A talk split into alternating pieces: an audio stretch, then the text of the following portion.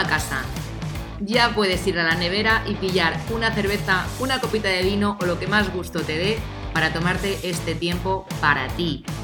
Loca por la tinta, arranca.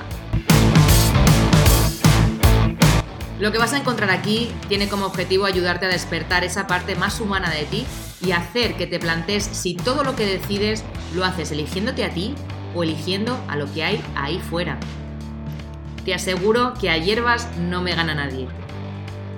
Soy Blanca Muela, copywriter de profesión y culo inquieto por motivación, y estoy aquí para darte un punto de vista diferente sobre aquellas cosas de las que no se suelen hablar. Ponte cómodo que empezamos.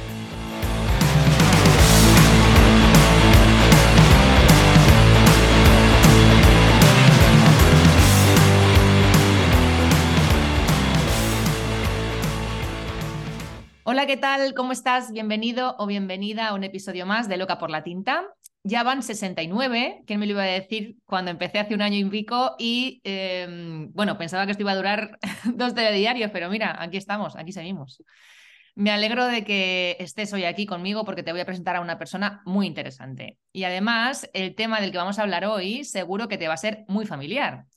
Ella es Celia Tejealas y está aquí para contarnos a ti y a mí cómo incluir la cultura financiera dentro de la educación a los más pequeños de la casa. Da igual si tienes hijos o no, seguro que tienes cerca algún niño con el que tienes un trato más cercano. Yo, por ejemplo, no soy madre, pero tengo siete sobrinos y ya van unas cuantas amigas también que tienen bebés, así que mm, me interesa saber mucho la visión que tiene Celia sobre este tema. Entonces, ahora sí, Celia, bienvenida, ¿cómo estás? Muy bien, pues con muchas ganas de charlar contigo y poder compartir todo esto. Gracias, Blanca, por invitarme. Gracias a ti por venir. Vamos a empezar por el principio. ¿Cuál es tu pasado antes de dedicarte a lo que te dedicas hoy? ¿Y por qué elegiste enfocarte en las finanzas? Vale, bueno, pues te cuento que la educación en las finanzas para los más pequeños es una de las partes a, las que me, a la que me dedico ahora mismo. También Em, pues formo a familias y educadores en otros temas. Porque claro, esto de tener peques en realidad es una revolución, porque te das cuenta que un bebé chiquitito se va a convertir en un adulto y es la responsabilidad de las madres y padres que esté formado, que tenga las pautas básicas para poder manejarse en sociedad. Por lo tanto, tiene que saber gestionar sus emociones, tiene que saber relacionarse con otras personas y llegar a acuerdos cuando hay un conflicto, eh, tiene que eh, cubrir su parte académica, tiene que tener hábitos saludables de alimentación, de movimiento, etc. Y hay una parte que está muy olvidada, que es que tiene que aprender a gestionar su dinero. Así que todo ese gran eh, saco ¿no? de tantos temas en los que hay que educar, pues, pues uno de ellos es las finanzas. Antes, em, yo me dediqué a la animación sociocultural, soy emprendedora desde hace 21 años, voy a hacer este año, y bueno, pues siempre me ha interesado realmente crear los proyectos a los que me quiero dedicar. Siempre he estado cerca de los peques, entonces, bueno, yo estudié magisterio así de jovenzuela, porque pensé que profesora sería mi camino, ¿no? Porque lo de enseñar me gustaba y los peques también, pero es verdad que estar en un cole todos los días no me veía de profe, ¿no? Entonces la animación sociocultural me dio la posibilidad de hacer educación, pero en otros espacios, ya sabes, campamentos, extraescolares, en el ocio, ¿no? Y en el tiempo libre que llamamos desde la animación sociocultural. Y entonces ahí me enfoqué a los peques, pero desde un lugar eh, un poco diferente de la educación formal, ¿no? Y bueno, luego fui mamá y es verdad que también descubrí muchas cosas. Y esto que tenemos las emprendedoras que dependiendo de lo que observas alrededor, pues eh, vas viendo qué cosas faltan o qué cosas a ti te gustaría que hubiera y no encuentras y entonces las creas, pues fue ahí cuando yo empecé a difundir y dar charlas y talleres pues de pedagogías alternativas, de una educación más respetuosa. Y según mis niñas han ido creciendo y yo también he crecido como emprendedora, de repente llegó un momento que me di cuenta que llevaba 17 años siendo emprendedora y sin tener controlado mi dinero. Pues yo ganaba dinero, me lo gastaba, entonces aquello era un jaleo, hasta momentos de llegar, Blanca, a bancarrota total, ¿sabes? Pues de no gestionar bien, de repente un trabajo que tenías que te daba mucha seguridad desaparece y no has tenido un colchoncito para guardar y aquello, pues ha habido algún momento que ha sido tal caos que, bueno, pues de repente me empecé a encontrar también eh, en el marketing online y también desde ahí empecé a recibir formación de adulta, ¿no? Como emprendedora para saber controlar mis finanzas y digo, pero bueno, y entonces esto yo, ¿cómo lo voy a hacer con las peques? Si, si nunca, ¿sabes? Si yo no me prestaba atención en esto, ¿cómo lo voy a enseñar? Así que empecé a investigar cómo eh, otras personas que me llevaban un poco de adelanto hacían la educación financiera para los niños y niñas y, bueno, me pareció básico, ¿no? Y empecé a ponerlo en práctica con las peques y cuando ya me he sentido un poco a gusto, pues entonces, eh, y he visto resultados, ¿no? Pues así, pues lo difundo. Así que todo, desde ahí y todo ese es el recorrido.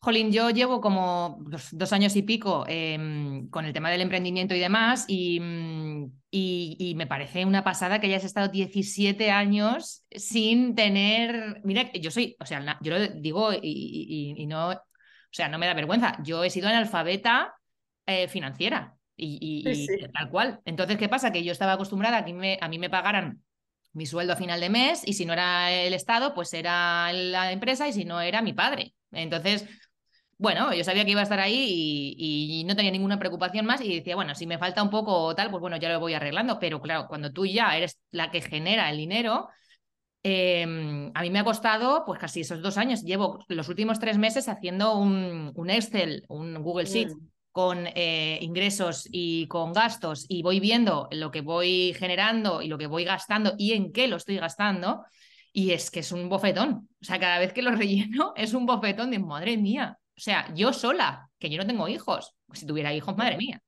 Entonces, eh, me parece alucinante, claro, yo, y, mucha, y lo repito bastante, esto de, ostras, si ya siendo emprendedora sola tengo tantas cosas, ¿no? Que de las que estar pendiente cuando tienes un niño a cargo, em, joder, yo creo que esa incertidumbre y esa preocupación se incrementa eh, porque ya no te solo te haces cargo de ti y de tus necesidades, sino de un, niño. Entonces, obvio que el, el, hecho de enseñarle desde pequeñito de dónde viene el dinero, em, que no, eso, que no cae de los árboles, que no viene así, ah, en Navidad me dan, yo qué sé, 100 euros y me lo voy a gastar en el fornite bueno, eh, eh, llega un poco a la conclusión de por qué te lo quieres gastar en el Fortnite y no en otra cosa. A lo mejor te interesa más guardarlo y gastártelo más adelante. No sé. Yo lo que veo, ya te digo, como que en, mis sobrinos, que lo veo muy reflejado y cada vez me lo, lo veo más.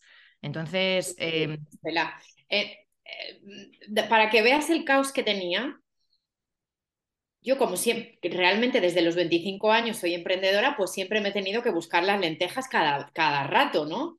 pero trabajaba mucho para ayuntamientos y estas cosas que, aunque tenían los inconvenientes que hace años pagaban súper tarde, yo he llegado a cobrar un año después de hacer el trabajo, o sea, una cosa exagerada, pero sí es verdad que a veces tenía cosas recurrentes, ¿no? Y entonces era, tengo este proyecto que me da, yo qué sé, de 2.000 al mes y pensaba que lo iba a tener forever, pero claro, eso no siempre es así. Bueno, Mm, o sea, el caos que tenía también era que tenía mezclado, y esto también es una recomendación mm, increíble, porque desde que lo hago así he visto una diferencia tremenda, hay que tener separado lo del negocio y lo de la vida personal. Pues yo, yo todos esos años he tenido una sola cuenta en la que tenía pues mi cuenta de autónoma y de ahí tiraba del alquiler, de la compra, de como en realidad Hacienda no te obliga a tenerla separada, ¿no? Pues entonces yo tiraba de todo. ¿Qué pasa? Que no te pones un sueldo y a veces tiras más de lo que debes tirar porque has cobrado algo, pero eso te tiene que aguantar tres o cuatro meses y a veces, eh, o sea, que, ahí te, es un lío, tener todo en el mismo saco es un lío. Es un caos. Mm, yo, eh, cuando empecé a aprender un poquito de esto, lo primero que hice fue separar cuenta personal de cuenta de la empresa, tener un Excel como tú cuentas, ¿no? Que has visto la diferencia y de realmente una realidad que no conocías, ¿no? Pero no es lo mismo la herramienta de, edición de vídeos y la, y de gestor de correos y la gestoría, etcétera, que la compra, el alquiler y las cosas personales. Y eso también poderte poner un sueldo y decir, bueno, yo es que necesito para vivir mil, dos mil, tres mil, lo que sean, ¿no? Entonces, de lo que gano, me guardo esto. Mm. Y esto es lo que me puedo gastar en mi vida personal. Llega el 25, ya no me gasto más y punto, me espero al día 1 que vuelva a cobrar. O sea, de alguna manera esto de, de separar las dos partes es importante. ¿Cómo yo he sobrevivido? Pues la verdad no tengo ni idea. Me imagino que ganaba bastante como para sostenerme, pero fíjate, si lo hubiera hecho bien, lo que habría guardado. Ya. ¿Sabes? Porque si, si ganaba suficiente para... En realidad he tenido dos momentos muy difíciles en, en todos estos años, de unos proyectos iban a menos, algunos empezaban a ir bien. Yo coordinaba una escuelita, una escuelita libre, no sé si conoces ese concepto. Sí. Es una escuela, bueno, para, por si alguna persona no lo conoce, en la que no hay libros, eh, trabajamos con material vivencial, eh, y entonces yo coordinaba eh, con otra compañera una escuela así y no cobrábamos por este trabajo, pero nos, nos eh, usábamos mucho de nuestro tiempo. Entonces yo al usar ahí mucho tiempo, empecé también a abandonar un poco, a no ocuparme tanto como debería de los proyectos que me daban dinero. Y ahí hubo un momento que hubo un crack, ¿no? También ese trabajo ya de la animación no me, no me llenaba tanto y empezaba a dar charlas y talleres, pero no al nivel de poder vivir de ellas. Entonces, había ahí un momento y eso fue crisis. Pero eh, pocas crisis creo que pasé por, por con, el des, con, el caos que tenía, ¿no? Entonces intuyo que sería porque ahí había Sí, más de lo que yo ingreso. pensaba. Mm. Pero es que podría haber tenido un colchón que flipas de, de, haberlo pensado, ¿no? Así que bueno, sí, yo lo que quiero que las peques, eh, yo tengo una hija y mi pareja tiene otra, así que vamos con las dos un poquito a la par, que además tienen los mismos años, 10 años, 11 ya las dos, y, y que por lo menos tengan esa información, ese que la familia escuchen cómo nosotros nos gestionamos y que ellas puedan gestionarlo también en su lado, ¿no? Que es desde su edad.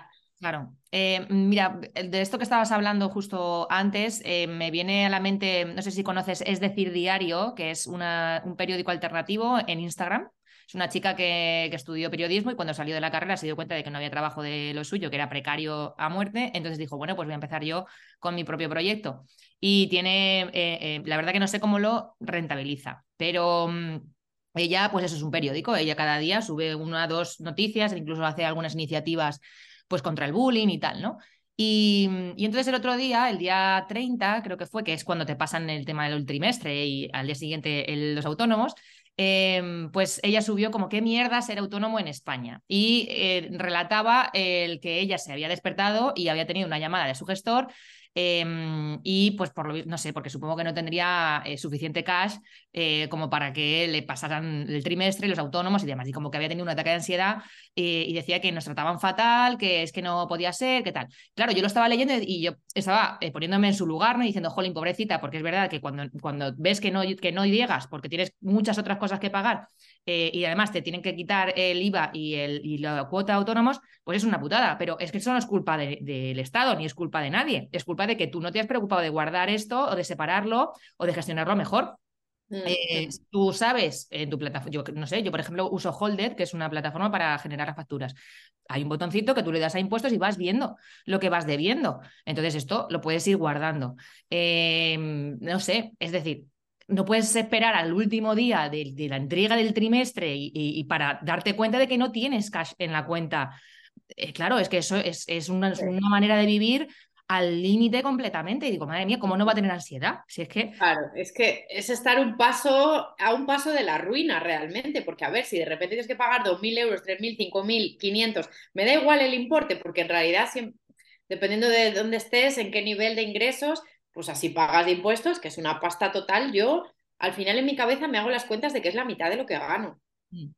Sé que es un poquito menos, pero es que casi digo, prefiero tenerlo ahí y, y sí, eh, yo en la evolución que he tenido me doy cuenta que el trimestre ya no me angustia. Claro.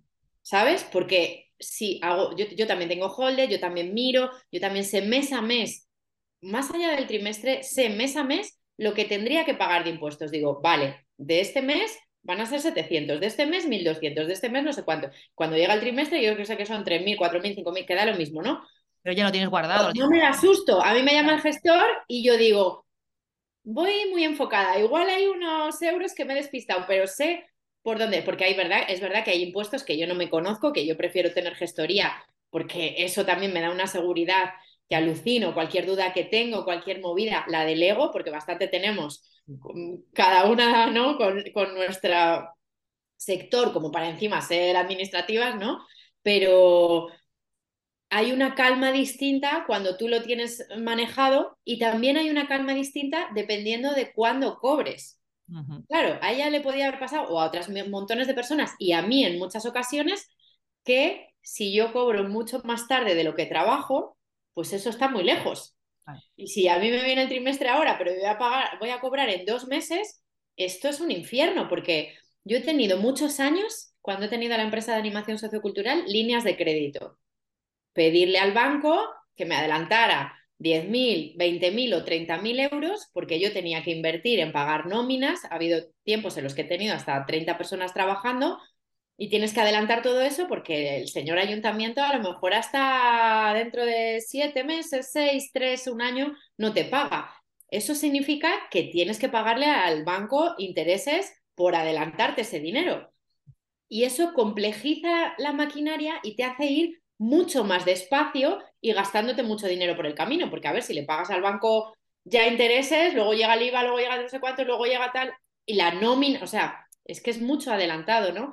Entonces, en realidad también yo he visto mucho esa diferencia de haber cobrado más tarde, de hacer los trabajos ahora online, yo cobro por adelantado y luego, ¿sabes? Y hago el trabajo. Entonces, también esa gestión creo que en nuestro rol de emprendedoras, vendedoras de cada una de lo suyo, es súper importante cuidarse mucho y decir, bueno, es que esta gestión me supone una dificultad muy grande si, la, si pospongo mucho el cobro.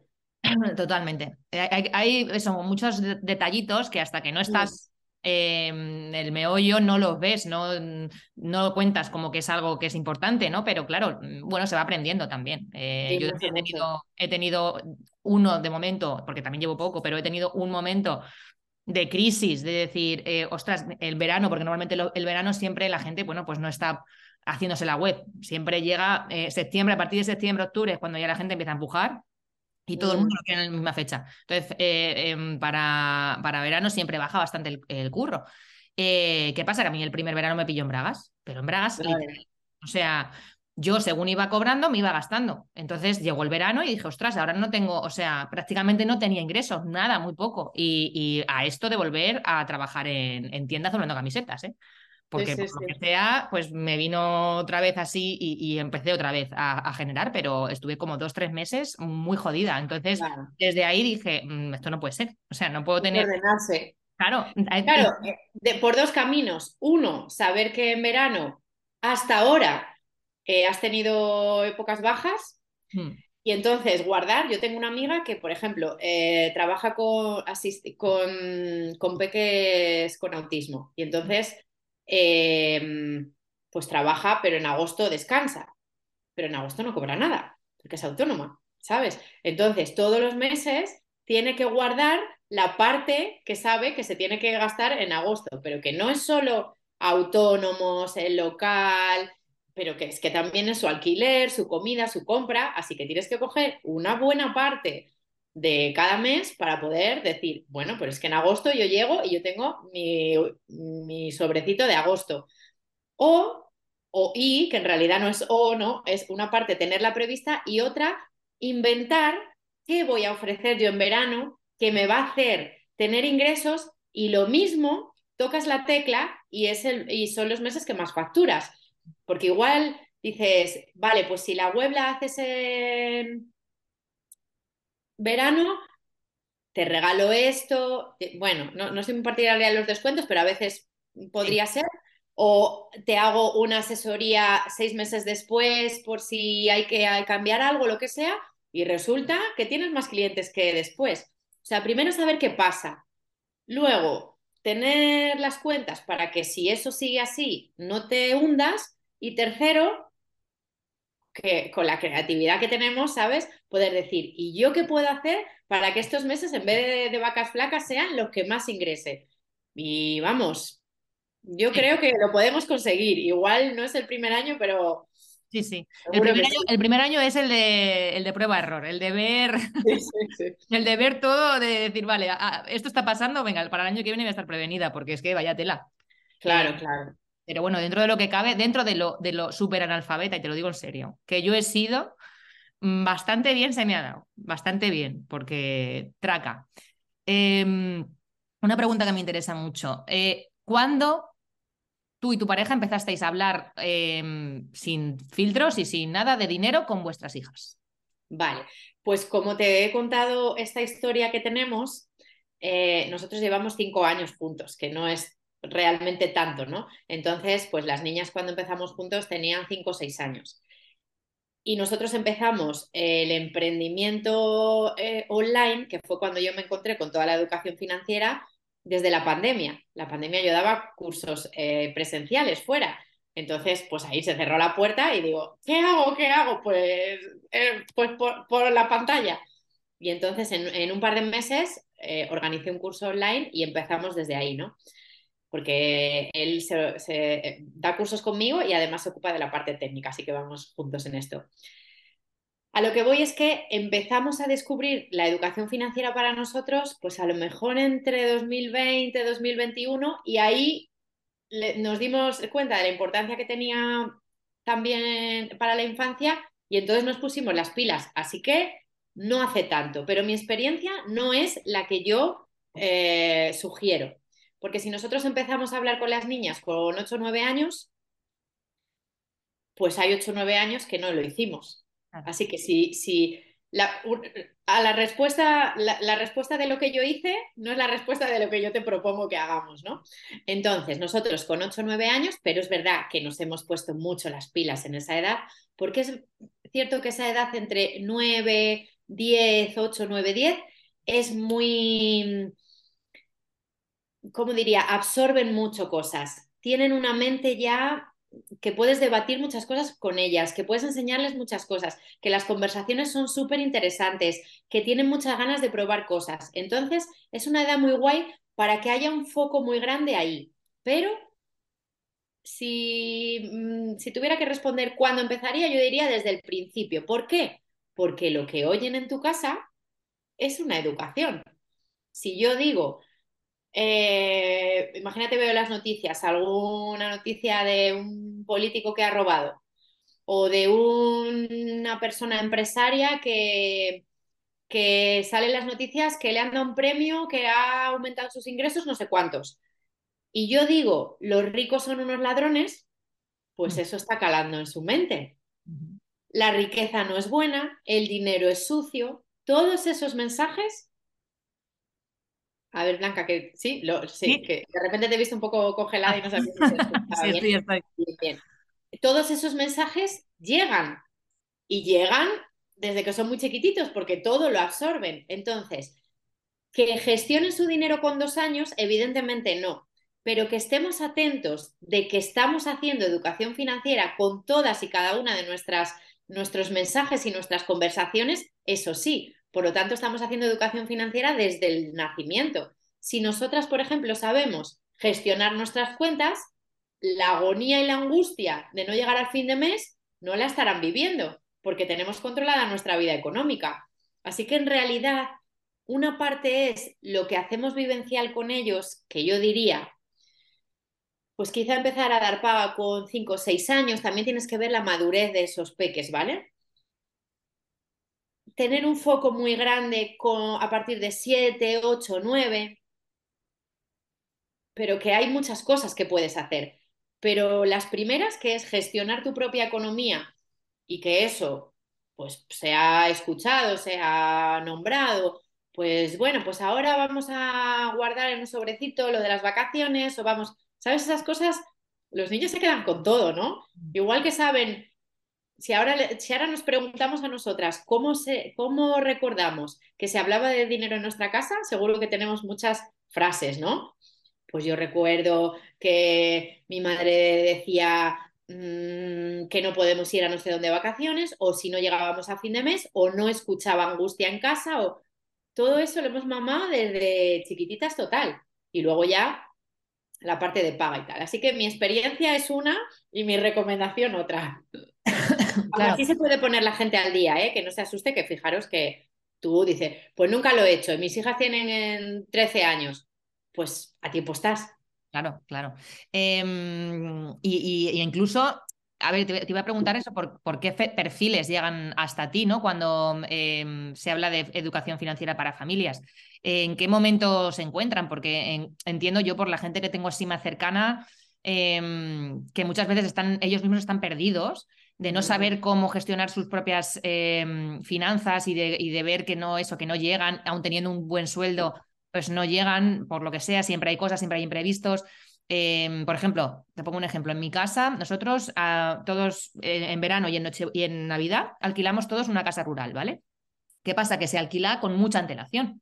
Entonces tú con antelación pagas el 40% de la casa, a lo mejor los seis meses antes, y luego el, mes de, la, de que ya te vas a ir, pues pagas el otro tanto por ciento, ¿no? Eh, entonces, claro, si tú no tienes previsto o no tienes, em, no tienes suficiente cash eh, para hacer frente a esas cosas, es como que ya te hace un roto. Y ya ese roto va después otro roto que viene de, yo qué sé, los regalos de no sé qué, los cumpleaños, entonces continuamente un, un, agujero por donde va cayendo. Pero porque no lo tienes, entiendo yo, porque no lo tienes listo. Claro, no tienes eh, eh, vista todas esas cosas que realmente ya las sabes, porque ya las has hecho una vez y otra vez y otra vez, una vez cada año, ¿no? No, no puedes esperar a que te llegue el momento de decir, uff, tengo que pagar ahora el, 40% de la casa, no sé, 300 euros o 400 euros por casa. Em, claro, pues es un roto si no lo tienes guardado porque son, lo estás sacando del sueldo mensual, que, que ya es una putada para ti, ¿no?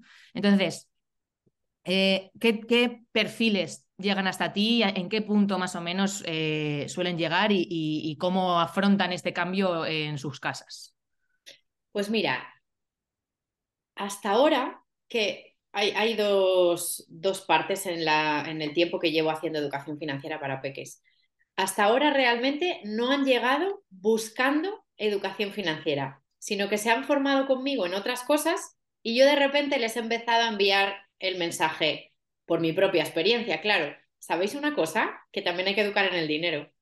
Entonces, como ya han confiado en mí porque han hecho un curso de disciplina positiva o escucha activa o comunicación no violenta, resolución de conflictos, han hecho varios cursos conmigo, confían en mí, les gusta lo que hago y yo les digo al loro que el dinero también hay que tenerlo en cuenta. Y entonces han sido conscientes de eso y lo han hecho, ¿sabes? Entonces no han llegado de esa manera. ¿Yo qué he hecho esta última vez también? Pues eh, intentar llamar a la puerta de personas que tienen eh, listas em, de emprendimiento, porque entiendo que personas emprendedoras, si tienen hijos, tienen como un chip más atentos de que quieren educar a sus hijos financieramente y entonces ha llegado gente a mi lista de esos perfiles interesados por la educación financiera de sus hijos. Así que esas dos vías, o por conocerme o porque el perfil ya era un poco de yo me gestiono,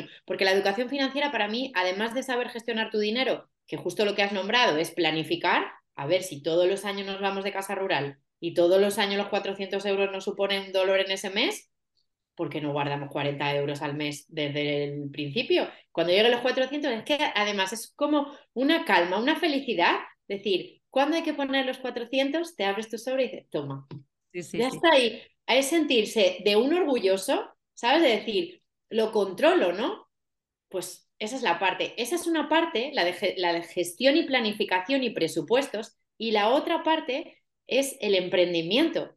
Fomentar en los peques que pueden conseguir sus objetivos con sus propios recursos. Y fomentar eso también forma parte de, la educación financiera, así que es otro, punto importante.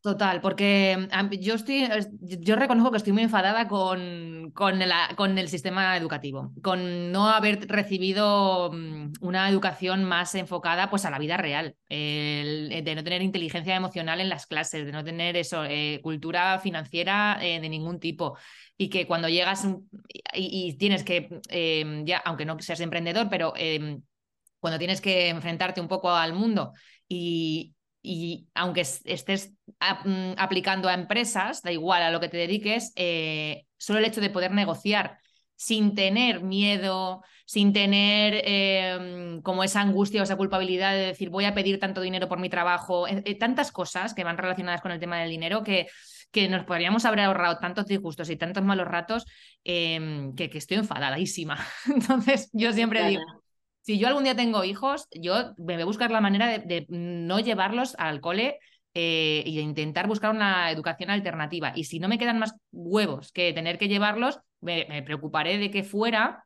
tanto en casa como en, extraescolares o como sea, que ellos tengan ese plus que no están teniendo en, el aula. Em, entonces, ¿qué, por aquí vamos a seguir, ¿qué, mm, opinas tú del home learning, por ejemplo? Pues me parece interesante. De hecho, como te contaba antes, para mí en un tiempo me planteé educar en casa y me faltaban algunas cosas en esa situación. No digo que a todas las personas le pase esto, ¿no? Que a mí se me pasó por la cabeza y era eh, socializar y tener un grupo de personas de su edad, de su edad y de edades mm, bueno, cercanas, ¿no? Porque desde las pedagogías alternativas hacemos mucho que trabajen edades diversas, que ayuda un montón. Los pequeños aprenden de los mayores, los mayores echan una mano, ¿no? Y eso de que no solo vayan los de 10 juntos, sino que los de 9, 10, 11 se vayan juntando, eso mola mucho. Entonces, cuando tú educas en casa exclusivamente, a no ser que tengas muchas criaturas tú misma, ¿no? Es verdad que se puede quedar uno o dos solo en casa contigo, que también tiene una dificultad porque yo tengo mi rol de mamá, mi relación particular con mi hija, y yo posicionarme como acompañante, guía, ya le llamo más así que profe, ¿vale? Porque es otro concepto, pero acompañante, guía, la relación es difícil, es difícil ahí. Entonces, para mí eso no fue una opción, aunque conozco gente que ha educado en casa y se organiza y esas dificultades las suple de otra manera, pues los niños van a actividades extraescolares, a veces se juntan en casas de otras personas que educan en casa y entonces tienen ese grupo, pero mi elección fue, pues ya que la escuela tradicional no la veía que cubriera mis necesidades y las de mi peque que yo tenía en ese momento, crear una escuela en la que con metodologías diferentes y en la naturaleza, que lo hacíamos, era un sitio en el monte, que estaban súper disfrutando, ¿no? También del aprendizaje en la naturaleza, que aparte en las primeras edades, ¿qué más necesitan? Que saltar, trotar piedras, palos y arena y agua, ¿no? Eh, ni fichas, ni estar sentados, ni nada por el estilo. Entonces eso, eso lo cubría. Es verdad que estábamos empezando todo eso y tampoco le dábamos, o sea, la educación emocional sí la teníamos fichada, pero la financiera no. O sea, aun con toda esa conciencia de que había muchas cosas que la educación tradicional no hacía, la educación financiera jamás la nombramos. Fíjate, ¿eh? Sí acompañábamos mucho emocionalmente y ahí ellos tenían una seguridad del adulto que iba a cuidar, eh, iban a aprender a resolver sus conflictos, todo eso sí lo hacíamos, cuidábamos mucho la curiosidad porque no había que aprender tal cosa, sino que nacía de ellos, los materiales eran vivenciales, ahí todo sí, pero la educación financiera en la parra. Y conozco bastantes escuelas de este estilo y mm, yo no me he encontrado, no digo que no las haya porque no conozco tan, todas, ¿no? Eh, pero no veo que incluso ese tipo de educación esté muy atenta de eso, mm. ¿sabes? Por ejemplo, si Laura Mascaró, que es una persona que mm, bueno, pues ha sido muy referente de educar en casa, ha hecho muchos cursos, ha ayudado a muchas personas, ella lo ha hecho así y sí tiene un libro sobre educación financiera y ella lo, cuenta, pues hace de altavoz, ¿no? Para, para que nos demos cuenta de la importancia que tiene. Pero la educación tradicional no, no, es cierto que no se ocupa de eso. Entonces, educación en casa, para quien le funcione, vale, no es fácil, tiene algunas desventajas que hay que suplir eh, y, ocuparte tú de eso, ¿cómo trabajas? Es que tampoco es fácil. Dice, yo educo en casa, bien, tengo a mis hijos 24 horas y el tiempo que le dedico a trabajar y a ganar dinero, ¿cómo lo hago, no? Entonces, por eso se complejiza y yo preferí que fuera un lugar externo, ¿no? Eh, no me extraña que estés cabreada con la, con, eh, vamos, yo también, ¿no? Porque es, hay muchas cosas fuera de los planes que son importantísimas para la vida. Y también te digo una cosa, dentro de la ley sí se dice que tienen que educar en las emociones como persona integral, etcétera. Lo que pasa que luego, pues el día a día les arrasa y hay mucho más contenido que otra cosa. No es así en todos los lados. Nosotros llevamos a nuestras hijas a una escuela rural que lo que está en su plan educativo atiende también bastante a esto y también a, la educación emocional, etcétera. Y están abiertos también a que las familias propongamos, yo creo que este tema no se trata mucho. Puedo venir y dar un taller y a veces pues yo he ido a hablar de emprendimiento, el Día de la Mujer, a contar mi historia y desde ese día en la clase que se iban a ir de viaje de fin de curso,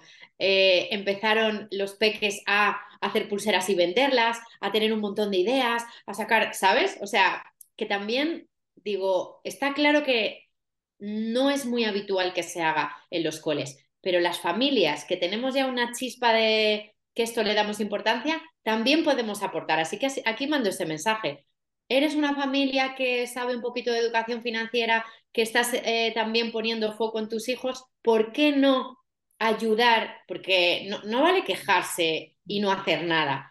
El colegio es una mierda, el colegio es una mierda. bueno, ¿y tú qué vas a hacer por ello?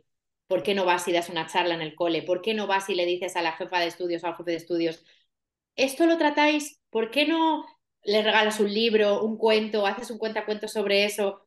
Quiero decir que también hacernos cargo de que lo que el Estado no cubre, lo cubrimos nosotros y que también vamos a expandir todo eso, pues realmente es mucho del espíritu emprendedor. Es decir, mm, vale, mm, no lo recibo todo, lo creo. Si no lo hay, lo creo. Así que también ese es mi espíritu. Completamente, em, porque además, mira, cuanto más eh, también nosotros eh, que veamos estas carencias, mm, lo hablemos eh, con otras personas, oye, pues tú qué opinas o mira cómo ves esto, em, vas expandiendo también un poco esa idea, porque de primeras la gente está como, muchas personas están como que esto es lo que ha sido toda la vida y esto es lo, bueno, ya se encargarán otros porque yo no tengo que meter aquí mano. Y no es así, realmente. Yo me acuerdo de tener este verano una conversación con mis amigas, con unas amigas de Ibiza y les dije esto de la educación y les dije, pues a mí no me importaría si puedo hacerlo, educar a mis, a mis hijos en el caso de que tenga en casa y bueno, me montaron en cólera. Eh, porque, ¿cómo puede ser? Porque se los estás privando de sociabilizar con otros niños, porque esto, claro, pero tú cómo les vas a enseñar, pero tal, bueno, pero ni siquiera se paraban como a, entender la, la circunstancia y tal. Era como, no, no, no, no, no, esto no ha sido así eh, y no puede ser, no puede ser que vengas tú a decir. Claro, entonces yo vi y dije, bueno, Blanca, cállate, que ya has dejado la semilla, eh, pues que ya solo eh, si quieren que se vayan eh, y bueno viendo cosas o, em, preguntando por ahí si les interesa o no. Pero que hay otras tantas. Siempre lo que no conocemos da miedo, asusta y nos parece que no puede ser. Pero pues ellas no conocían y si te pones a investigar, hay un montón de gente que lo hace con buenos resultados, las carencias las suples de otras maneras pues a ver, la educación en casa tiene unas dificultades, la educación en la escuela tiene otras dificultades, las escuelitas alternativas tienen otras dificultades y va regulando las carencias, pero es ese susto, ¿no? Que también te nombro que también el miedo es algo que hace que no nos pongamos en marcha a veces. Yo he recibido mensajes, ¿no? De personas que es, es que no quiero ni ponerme a mirar mis cuentas porque me cago de miedo. Y digo, ¿y no te da miedo estar en, hmm. ¿cómo diría? E, e, en, la ignorancia de lo que pasa ahí y en la ruina cuando llega no sé qué mes y en el susto cuando te ves en números rojos? Digo, a mí eso me daría más miedo, ¿no? Pero es como la, la, parálisis y decir, no lo quiero mirar, no lo quiero mirar, no lo quiero mirar. Cuanto, cuanto más nos paralicemos y menos lo miremos, menos cogemos las riendas de, de nuestra situación y una vez que coges las riendas, miras, te das un susto tremendo, pero después, te, o sea, realmente te da poder. Que mira, me asusto, pero esta es mi realidad, con susto incluido. Y una vez que tengo clara cuál es la realidad, hay opciones, estrategias y herramientas para gestionarlo mejor. Pues yo qué sé, pues desde el Excel, los sobres, eh, mil cosas ¿no? que puedes hacer. Así que entiendo el miedo a lo desconocido, pero al loro que mirar para otro lado no nos sirve. Exactamente. Me acabo de acordar de, de Fati, de Fati de Healthy Milk Club, que, pero porque, por poner un ejemplo, o sea, ella eh, empezó, de hecho, con su emprendimiento y con su, em, con, su proyecto a raíz de un susto gordo de salud. O sea, hasta que no vino ese, ese susto gordo de decir, eh, o sigues, o sea, o cambias o sigues así y te, y te, vas, eh, chao, muy buenas, no le despertó esto y, digo, y dijo, ostras, esto hay que cambiarlo y, no, no, no, solo voy a cambiarlo, sino que lo voy a compartir con los demás. Pues eso es un poco lo mismo. Si llega una pandemia y que es algo que nadie tenía previsto y de repente te quedas en la quiebra total y tienes que estar dependiendo de los 400 euros que te da el Estado y estás en la mierda absoluta, ostras, pues ya estás viendo que ahí hay algo que no estás haciendo debidamente, ¿no? Que igual tienes que tomar medidas antes de que esto pueda llegar a pasar, ¿no? Tampoco te digo que tengas que estar asustado de no puedo gastar un duro, eh, no, no porque nunca se sabe, no, pero bueno, más o menos, más o menos tener y saber que tú tienes en tus manos el poder decir, oye, eh, este mes voy a invertir en esto o no, o me lo voy, me voy a esperar, o esto me conviene más, no sé, ser tú el dueño de tu cartera. Es que mm, suena muy fácil, pero de fácil no tiene nada, pero tienes que ser consciente de que eso es una parte muy importante. No es fácil, no es fácil porque no tenemos la costumbre, pero complicadísimo hasta que tengas que ser ingeniera no es. O sea, llevar las cuentas, tener un Nester, que los Nester te lo suman, te lo hacen todo solo, tener una previsión, mirar el año anterior, saber si una vez al año me voy de casa rural, que para vacaciones me suelo gastar X dinero, ¿qué tal? O sea, luego las herramientas y las recomendaciones las puede hacer cualquier persona, de cualquier nivel, o sea, no es complejísimo. Lo que pasa que tenemos la costumbre de hacerlo de, otra manera y es pues mirando para otro lado. Pero para dar también ese aliento a quien diga, madre mía, ¿y por dónde empiezo? Bueno, pues déjate ayudar, igual, ¿no? Pues igual que dices, pues mira, es que estoy muy desbordada y yo no sé gestionar mis emociones, pues déjate ayudar. Porque evidentemente si llevamos 30, 40 años que estamos en la parra de estas cosas, da igual qué tema, ¿no? Pues hay gente que te ayuda. Quiero hacer una web, no sé por dónde empezar, no tengo ni idea de escribir, pues déjate ayudar, ¿no? Es que es así, ¿no? Busca profesionales que te echen una mano y en un tiempito no muy largo, es que te pones al día, te pones al día y entonces, de verdad, a mí no es solo, o sea, que es más cómodo, que es, mm, es el poder, la sensación de autonomía que te da tener tus finanzas que las riendas las coges tú. ¿Sabes? Es una autonomía, un poder, una capacidad de crecimiento, porque puedes crecer más, porque de repente también te cambia el chip y empiezas a ver, ah, bueno, y estoy hablando también, igual una parte es gente emprendedora, pero no tiene por qué. O sea, yo puedo vivir eh, trabajando por cuenta ajena y de repente tener una afición eh, que pueda monetizar y tener un dinerito extra, que yo puedo cangurear a niños, o puedo hacer bizcochos, o puedo hacer mm, alfombras de ganchillo y de repente pues te saca 50, 100 o 200 euros al mes haciendo estas cosas y te pagan las vacaciones. O, ¿Sabes que es algo más, es, ese, es la libertad, no sé cómo decirte, me vienen todas estas palabras, poder, libertad, autonomía, y eso te pega un chute también de alegría que es muy grande completamente. Em, de hecho, yo diría que hay, si hay, a ver, por ejemplo, cuando ahora ya se empieza a quitar un poco el tabú de decir estoy mal, no em, necesito ir a la terapia, ¿no? Esto hace cinco años era impensable. Em, y sin embargo, las psicólogas tienen la agenda petada en esos tiempos.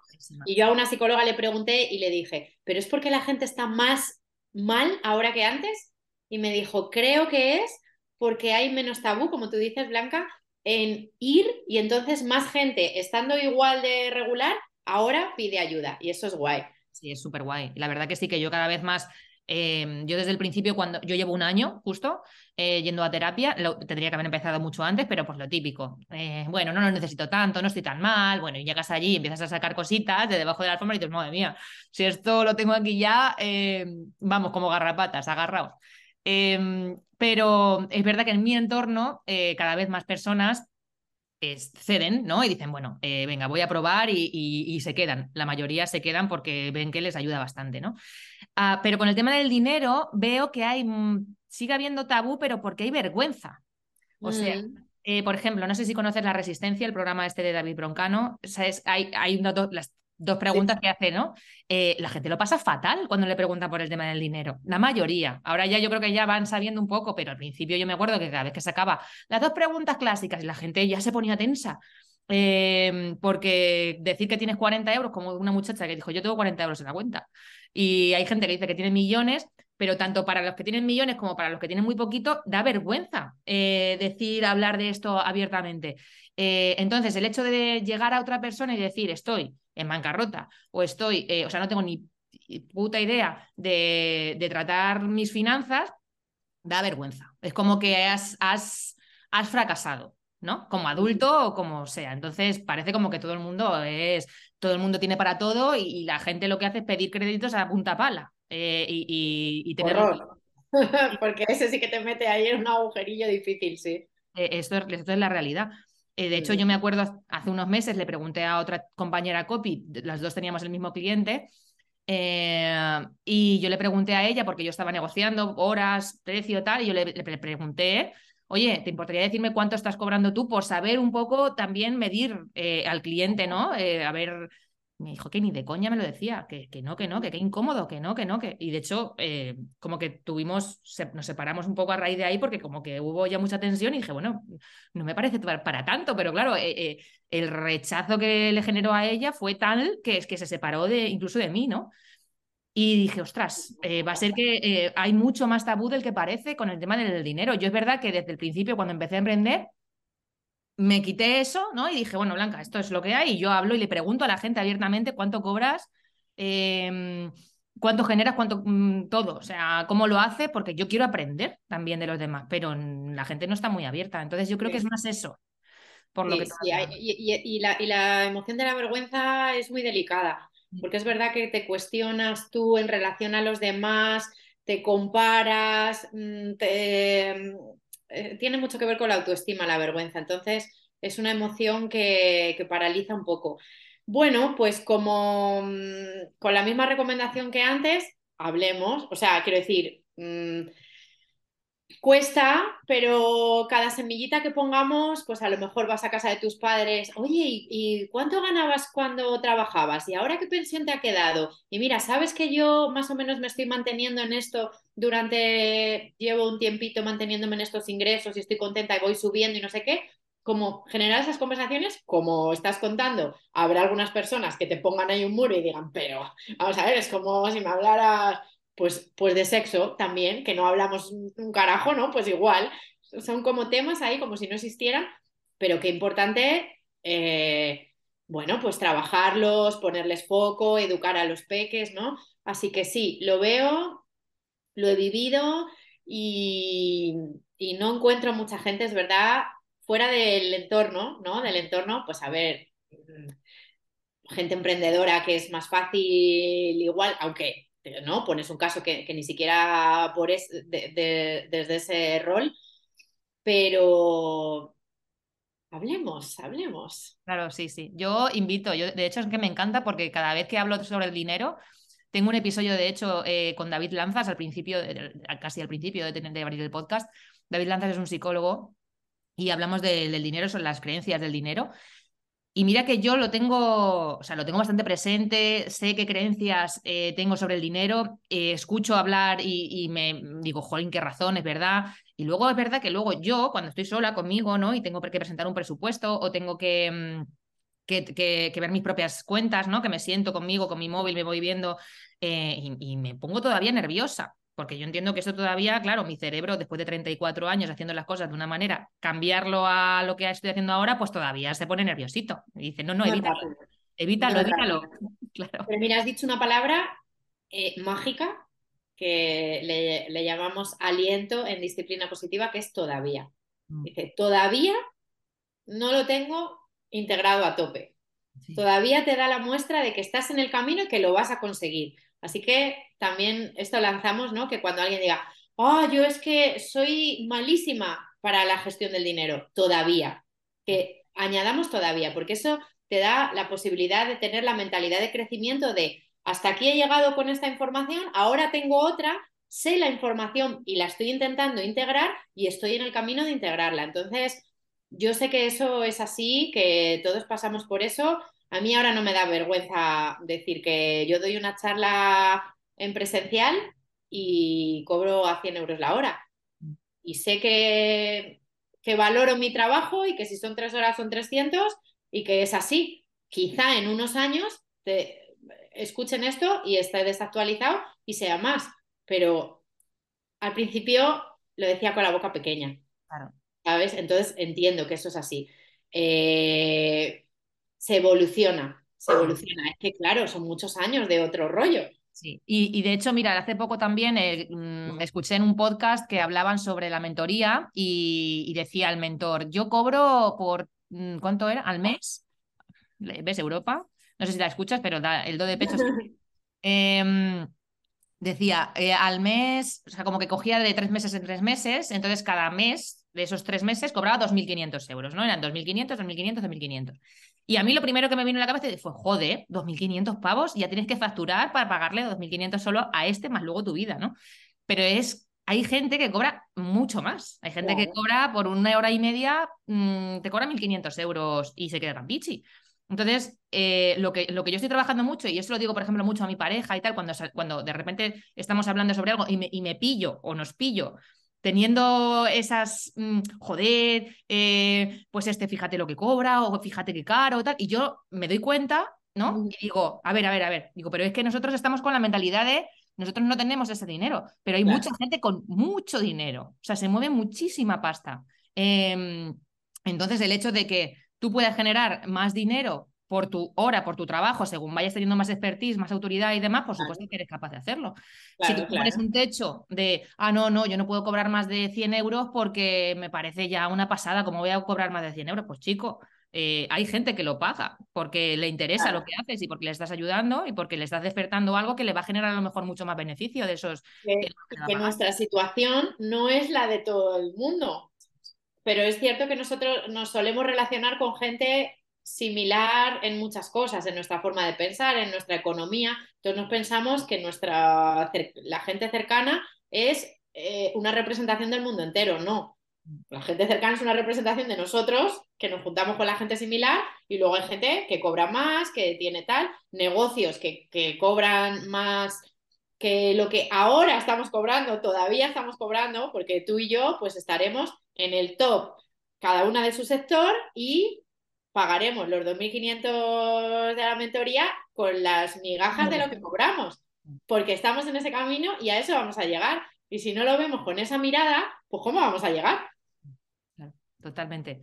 Y esto yo, yo soy un poco hierbas, aunque parezca, parezca así yo como un poco rabera, pero soy bastante hierbas. Y, entonces yo siempre lo, lo, relaciono mucho el pensamiento, ¿no? Pensamiento, mentalidad con proyección y manifestación. O sea, si yo me estoy creyendo que yo no voy a llegar a pagar esos 2.500 euros mm, con la gorra, o sea, eh, no lo estoy atrayendo, me estoy limitando, me estoy poniendo ahí una barrera de tú no vas a llegar. Eh, no me lo estoy creyendo, pero si yo estoy visualizando, estoy viendo que yo ya voy a ser una empresaria de éxito y voy a ganar, voy a facturar lo suficiente como para que a mí eso no me suponga un, una quiebra, eh, pues bueno, veo que es una realidad, que es posible que yo pueda llegar ahí. Tampoco te puedo decir en tres, seis meses o un año, pero sé que en algún momento, por el paso que llevo, probablemente llegue a él. Y, estoy contenta ya con eso porque es como que ya está pasando. En algún momento, en algún plano temporal, eso está pasando. Entonces estoy tranquila con eso, pues como yo ya he llegado, todavía no te puedo decir cuándo, pero yo ya he llegado. Y ese cambio de mentalidad, hay gente que no, que lo ve como algo como muy eso, muy, muy muy hierbas, muy, muy defumada, pero ostras, eh, te da una tranquilidad tremenda. Sí, y es posible que lo digamos igual con la boca pequeña y que lo digas con las palabras, pero tus tripas no lo sientan, pero eh, yo ahí siempre pienso que hay que em, forzarse a creerse, a creérselo, decir, mm, como como intentar impostarlo hasta que realmente llegue. Es, honestamente, lo decimos, pero hay algo dentro que dices, bueno, bueno, bueno, no me lo creo. Pero sí, decir, sí, estoy forzando a cambiar mi, mente y mi pensamiento. Dentro de un tiempo no tan largo, yo voy a ser capaz de pagar esto, esto y lo demás allá. Y tú me te dices, venga, hombre, ¿pero qué estás hablando? Pero mírame ya tu cuenta, no sé qué. Sí, sí, pero es que yo estoy eh, subiendo facturación, eh, autoridad, cada vez nos conoce más gente, no sé qué, y estoy avanzando hasta ahí. Y cuando tu otro Pepito Grillo te diga, pero venga, que estás flipando, dices, es que esfuerzo a cambiar mi pensamiento. Y solo, o sea, y es un esfuerzo cambiar tu pensamiento, pero cuantas más veces le, le des una, una vuelta más a la tuerca, más avanzadas estamos. Y por último, ya la última pepitilla que quiero dejar así de oro, eh, como algo que a mí me sirve, que no sé, em, es, eh, hay veces que también me pillo en, renuncia, ¿no? De eh, qué mierda, qué mierda de día, qué mierda de tal, no me ha salido esto como quería o no sé qué. Y mm, cuando me pillo, ¿no? Me paro y digo, a ver, Blanca, ¿cómo estabas hace dos años? ¿O cómo estabas hace tres? Eh, cuando, ¿Cómo estabas antes de emprender? Eh, ¿No te creías capaz de llegar hasta donde estás hoy? ¿No, te creías capaz de vivir 100% de lo que estás eh, generando tú misma y punto? Em, cuando empezaste cobrabas menos de la mitad de lo que cobras hoy por una web o por un tal. Entonces, has conseguido muchas cosas, has conseguido muchos escalones que todavía no hayas alcanzado el siguiente objetivo, no significa que tú no hayas logrado ya muchos. Entonces, eh, hay veces que tengo esa conversación conmigo misma porque, jolín, nos, damos una caña y nos machacamos de una manera que... A mí, Blanca, me ayuda esto. Eh, el ser humano tenemos esta mente de ver lo, lo, negativo, lo que falla y lo que todavía no hemos conseguido para esforzarnos por llegar. Mm. Esto es una tendencia, entonces no es que seamos pesimistas y no podamos ver lo positivo y tal, sino que hay una tendencia humana a mirar el fallo para tener la fuerza de mejorarlo. Bien, lo que pasa es que si solo le hacemos caso, yo le digo que es como el sombrero negro, ¿no? Eh, a, esta parte de es que todavía no he llegado, es que me falta mucho, es que el día ha sido un desastre, es que tenía que hacer tres cosas y al final solo he hecho una, ¿no? Pues entramos un poco en desánimo, ¿no? Así que una, una clave, ¿no? Un ejercicio que podemos hacer pues desde hacer tres agradecimientos al día cuando acabas tu jornada y dices, tu cabeza te dice, ay, va, si tenía que haber hecho y esto y esto no lo he conseguido y aquí me he despistado y aquí me han interrumpido y me he dejado llevar y aquí tal, dices, vale, esto es una información, la que humanamente me trae la capacidad de mm, mejorar y ahora me esfuerzo por decir qué cosas sí he hecho y que sí han funcionado hoy. Bien, pues esto lo tenía pendiente y no pensaba hacerlo hoy, pero me he puesto las pilas y ha salido rápido. También he tenido hoy, pues he comido bien, mm, me da un paseo que no lo tenía previsto y eso me ha oxigenado también la mente y de repente tenía una idea de un mensaje guay y eso no estaba delante del ordenador, pero esa oxigenación me ha venido bien. Y también entrenar esa capacidad de ver lo que vas evolucionando tiene que ser con, ¿cómo diría? Con algo estructurado, con esfuerzo, ¿no? Por eso los diarios de agradecimientos, ¿no? Estas cosas eh, a mí me, ayudan cuando tengo una época de que nada más la nube negra me viene a visitar, ¿no? A mí también, tengo por aquí eh, diarios de, todas las clases. Tengo el de, el de, agradecimiento, un diario de cinco años que voy apuntando así cositas, uno de manifestación, que es una libreta, y me voy yo, pues eso, lo que yo quiero proyectar, pues me lo voy poniendo ahí, pues lo hago como, como que lo bajo a tierra, ¿no? Y, y incluso describo los lugares, les describo olores, describo cosas, por, pues como que ya está pasando esto, ¿no? Entonces, para hacérmelo yo creérmelo también más. Entonces, bueno, voy, voy haciendo todos estos truquitos para engañarme un poco para la mente esta tan analítica y tan tan mental que tengo que muchas veces digo, madre mía, Blanca, por Dios. O sea, es que es un nivel de control y de quererlo todo mega perfecto que es imposible. Entonces. Estás en un, camino de ampliar y ver otras cosas y trabajarlo, trabajarlo. Pues qué guay. Pues mira qué guay. Creo, y te lo digo del corazón, sinceramente, que es una de las charlas más interesantes que han habido en, este, en esta última etapa del, podcast. Eh, creo que a la gente le va a ayudar mogollón. Y. Sí que quiero hacerte la última pregunta, una de las clásicas, que es eh, si vivieses en un mundo posapocalíptico en el que no hay electricidad, ni internet, ni nada de nada, ¿a qué te dedicarías? Pero, porque como siempre, últimamente siempre me contestan a lo mismo, pues si es lo mismo, ¿cuál sería tu plan B? Vale, te, comparto que eh, Fer una vez me dijo, si te, si te toca la lotería, ¿qué harías? Y yo le dije claramente, digo, coño, yo seguiría dando charlas, ¿sabes? Pero ya no tendría que estar con la presión de la pasta y no sé cuántos, porque yo esto lo quiero difundir. Entonces, seguro te diría eh, lo mismo. Mm, sin electricidad, ¿no? Me estás poniendo esta situación. Pues mira, probablemente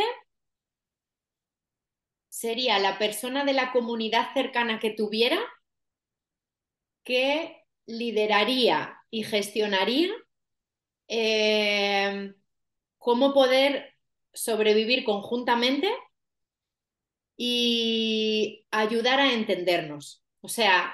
Una mediadora. Algo así. Eh, eh, estaría un poquito aportando en cómo gestionar las relaciones para poder sobrevivir porque entiendo que en un mundo apocalíptico sin electricidad, pues las pequeñas comunidades se tendrían que gestionar, ¿no? Entonces estaría ahí aportando. Nunca sé a dónde llegaría porque mi mente emprendedora y creativa pues me ha ido llevando a diferentes sitios, ¿no? Entonces habría que ver. Pero sí, un poco por ahí. interesante. Vale, pues ¿y dónde te pueden encontrar? Pues mira, yo tengo una página web que se llama celiatgalas.com, no uso redes sociales, no tengo Instagram, el Facebook le tengo ahí abandonado y es desde ahí y con mi mail diario que, es donde cuento los cursos que voy haciendo, las cosas que me van pasando y aportando eh, lo que puedo. Así que es desde mi newsletter donde, donde me podrán encontrar. Te quiero dar muchas gracias, Blanca, también, antes de, de cerrar, porque yo también he estado súper a gusto muy cómoda, sintonizamos muy bien, me ha parecido muy interesante los temas que, íbamos abriendo y, la conversación así conjunta, así que súper, súper agradecida. Yo recomiendo un montón la, newsletter de Celia y además cuando yo me uní a su newsletter fue pues, tenías el audio, no sé si lo sigues teniendo en la web disponible, sí, ¿no? Eh, en la web no tengo lead magnet, lo que sí es que si alguien eh, entra en la web y también nos ha escuchado y quiere eh, el audio sobre los tres errores para que tus hijos no entren en la bancarrota, me escriben y yo se lo paso. Vale, pues sí, porque... Una colaboración que voy haciendo colaboraciones con, distintas personas y, a veces los audios son distintos, pero para, para vosotras lo, hacemos así sin, sin, problema. No es que lo, lo, lo, escuché y tal cual lo escuché, se lo mandé a, mis hermanos y les dije, o sea, a ver, a, empezaron a aplicar porque esto es orito, esto es eh, canelita en rama. Y pues lo dicho, que, mm, que, nada, que mil gracias por estar aquí, mil gracias también a la persona que nos está escuchando, que ha llegado hasta el final, que también eso indica que está en su propio camino, ¿no? De crecimiento, de querer expandirse, de querer conocer otros, otras perspectivas y, eso es muy interesante. Así que mil millones de gracias a, todos y mm, nada, nos vemos en el próximo episodio. Un abrazo. Escuchamos.